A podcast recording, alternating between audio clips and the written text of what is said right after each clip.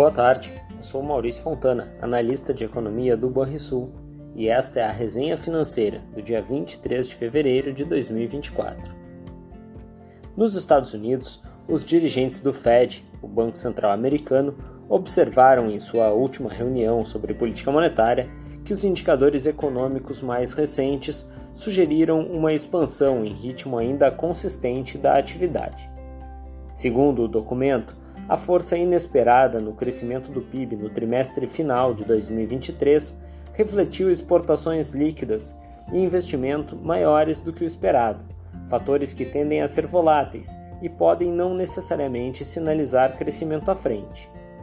Vale lembrar que o Fed manteve a taxa de juros de referência estável no intervalo entre 5,25% e 5,50% ao ano, enquanto seus dirigentes têm reforçado a necessidade de cautela para se iniciar um processo de redução da taxa de juros. Ao longo da semana, vários deles afirmaram que ainda há riscos de reaceleração dos preços e alguns se mostraram preocupados sobre se a política monetária chegou a terreno claramente restritivo. Ainda nos Estados Unidos, o índice de gerentes de compras, o PMI, composto, recuou para 51,4 pontos em fevereiro, ante janeiro, quando havia marcado 52 pontos, segundo dados preliminares. Na zona do euro, a ligeira melhora no indicador que mede a confiança do consumidor, somada a uma nova desaceleração marginal da inflação, sugere um quadro ainda incerto para a economia do bloco. Quanto à inflação, o índice de preços ao consumidor desacelerou o ritmo de alta para 2,8% em janeiro, após ter registrado avanço de 2,9% um mês antes, ambos os dados em base anualizada. Já o núcleo do indicador, que exclui elementos mais voláteis, também mostrou redução marginal frente ao período imediatamente anterior. No que diz respeito ao ritmo de expansão da atividade, a prévia do PMI composto da zona do euro de fevereiro mostrou um novo avanço do indicador, para 48,9 pontos, ante os 47,9 pontos registrados em janeiro. Apesar da alta, a zona do euro permaneceu em nível inferior aos 50 pontos, sinalizando contração da atividade no período. Já na China, a autoridade monetária cortou em 25 pontos base a taxa de referência dos empréstimos de 5 anos, com o objetivo de estimular a demanda por crédito e possibilitar o reaquecimento do setor imobiliário. Por ora, esses estímulos não parecem ter alcançado tais propósitos. No Brasil, a arrecadação federal e a atividade econômica surpreenderam positivamente em dezembro e janeiro a agenda de indicadores econômicos desta semana deu ênfase a dados sobre atividade econômica, com destaque para o Índice de Atividade Econômica do Banco Central e o monitor do PIB. O IBCBR, considerado um dado antecedente e mais recorrente da atividade, avançou 0,82% na comparação com o mês anterior, o quarto resultado mensal positivo. No acumulado de 2023, o indicador mostrou alta de 2,45%, ficando acima do que era previsto para o período. A partir da sinalização do IBCBR, somada aos resultados das pesquisas setoriais do final de 2023, reforçamos a expectativa de que a economia brasileira tenha crescido próximo de 2,8% na passagem de 2022 para 2023. Reforçando esse quadro, o monitor do PIB da Fundação Getúlio Vargas, que também busca antecipar o comportamento do PIB brasileiro, registrou crescimento de 3% em 2023. As citadas leituras sugerem uma maior resiliência da economia doméstica, apesar da dependência do setor primário no resultado. O bom nível da oferta vindos da agropecuária e da indústria extrativa foram fundamentais para o desempenho da atividade no ano de 2023. A semana por aqui ainda reservou dados sobre a arrecadação federal, que somou 280,6 bilhões de reais em janeiro, valor recorde da série histórica.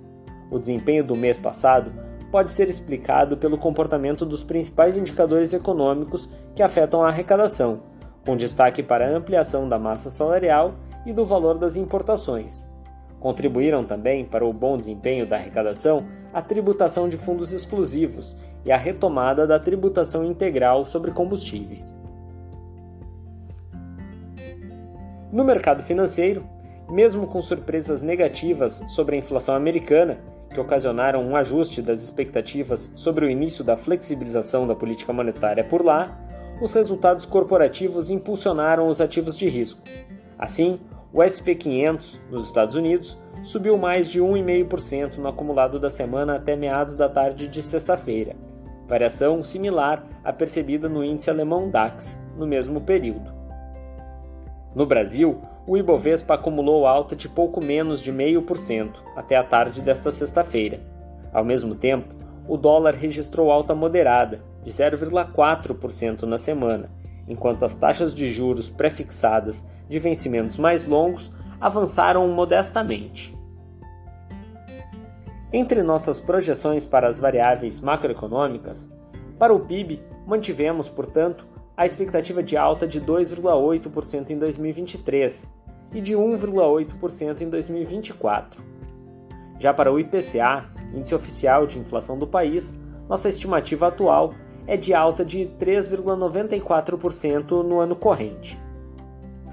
A meta da taxa Selic deverá ser de 9% ao ano no final de 2024.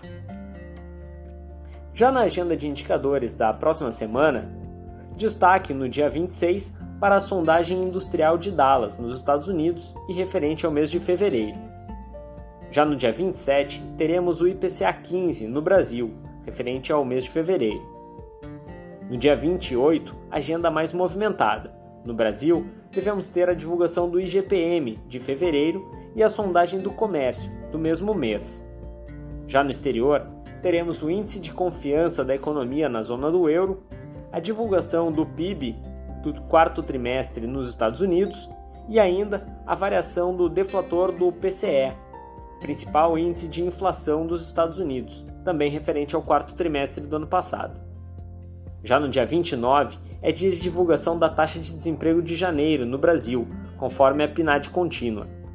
No exterior, teremos a variação do índice de preço ao consumidor na Alemanha, de fevereiro e em caráter preliminar, e ainda do deflator do PCE nos Estados Unidos, referente ao mês de janeiro. Por fim, na China, à noite, teremos a divulgação do PMI composto de fevereiro. No dia 1 de março, é dia de divulgação do PIB do quarto trimestre do Brasil e no exterior, da prévia do Índice de Preços ao Consumidor da zona do euro e da taxa de desemprego do bloco europeu, além da sondagem de serviços de Kansas, dos Estados Unidos, em fevereiro. É isso, pessoal. Tenham um excelente final de semana e bons investimentos.